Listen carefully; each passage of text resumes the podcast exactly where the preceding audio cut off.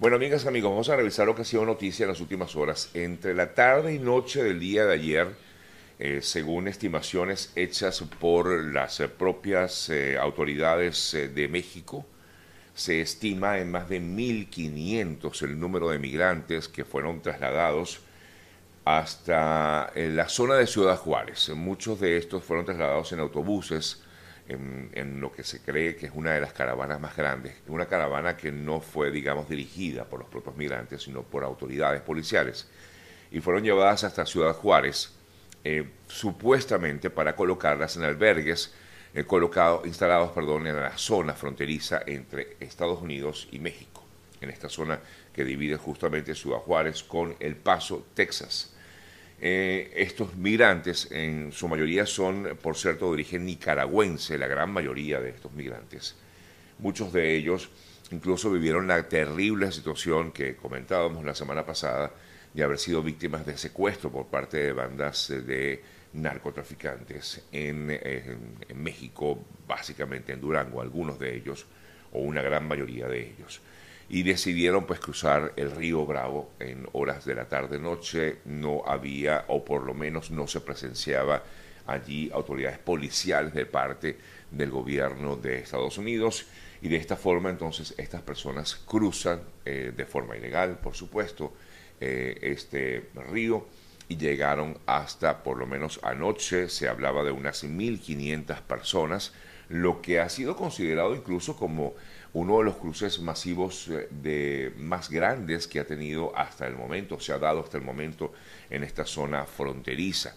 Se estima que pudiera ser hasta histórico el número de personas que ha cruzado por allí, por el río, de esta manera. ¿Qué va a pasar con ellos? Que es la gran pregunta que muchos se hacen. Bueno, seguramente algunos de ellos comenzarán su proceso migratorio, tal vez muchos pudieran ser expulsados de Estados Unidos a través o basándose en el título 42 o incluso pudieran eh, llegar a ser o permitirles la entrada. Eso lo desconocemos, habrá que esperar a ver cómo se desarrollan estas últimas horas con respecto a esta, a esta nueva situación que se ha vivido en las últimas horas allí en la ciudad fronteriza de, eh, en estas ciudades fronterizas entre Ciudad Juárez y El Paso en Texas, entre México y Estados Unidos.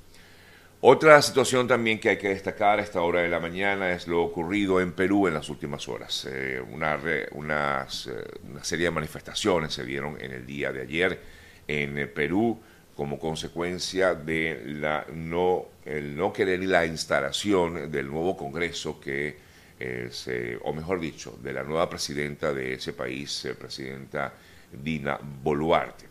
Eh, y a raíz de esta situación, manifestaciones que llegaron a la violencia, las manifestaciones se replicaron en diversas partes del país de Perú y piden básicamente el adelanto de elecciones e inclusive hasta la renuncia de la nueva presidenta de Perú, eh, Dina Boluarte, quien recordamos asumió el poder hace tan solo unos eh, días eh, luego de la destitución del Congreso de su antecesor Pedro Castillo.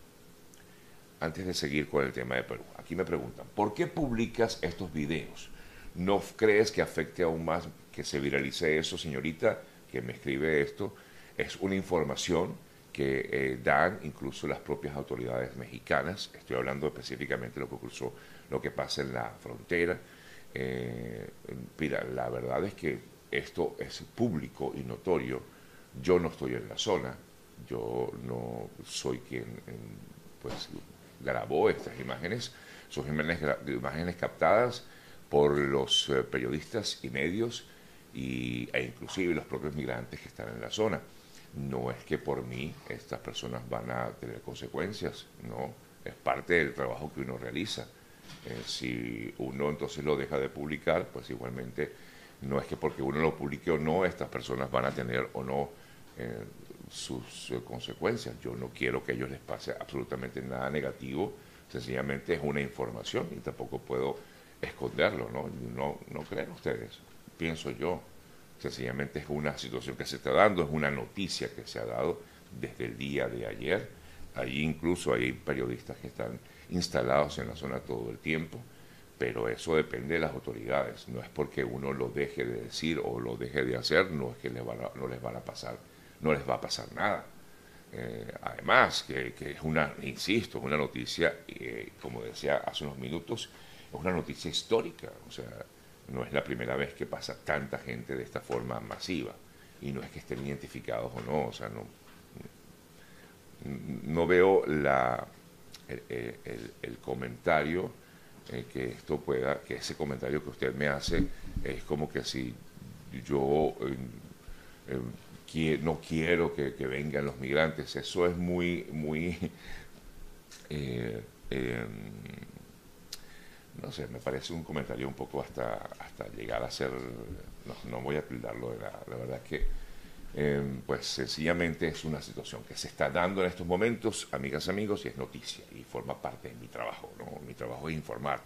Yo no estoy ni juzgando a las personas que lo están haciendo, ni los estoy criticando, ni estoy diciendo, miren, los oficiales no están al tanto, los oficiales están súper al tanto de ello. O sea, los oficiales de inmigración están totalmente conscientes de que eso está ocurriendo. si yo no lo publico, igual ha sido publicado por otras personas. No es porque yo lo publique o no lo publique, es que los eh, les van a seguir el proceso o no. ¿Vale? No sé es un poco mi comentario al respecto, porque siempre al final termina eh, eh, siendo uno como mensajero el criticado y cuando realmente eso no es responsabilidad mía, es una acción, es un hecho, es como que se dio una situación.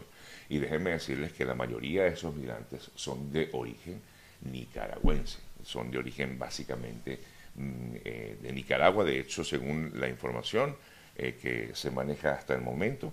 La mayoría son, y les voy a decir las nacionalidades que tienen eh, mm, los medios de comunicación de la zona. De hecho, estoy leyendo eh, comentarios que hacen colegas que trabajan en la zona, en la zona fronteriza. La mayoría son precisamente de Nicaragua. También hay una gran cantidad de personas que provienen de Ecuador. Imagínense ustedes, de Ecuador eh, hay un grupo de venezolanos, por supuesto, pero no es la mayoría, no es la mayoría de las personas que allí, que allí se encuentran. Fueron estas personas llevadas en caravanas, 20 autobuses fueron llevados, llevados hasta la zona, llevados hasta el lugar, hasta la zona fronteriza, en teoría para dejarlos en albergues.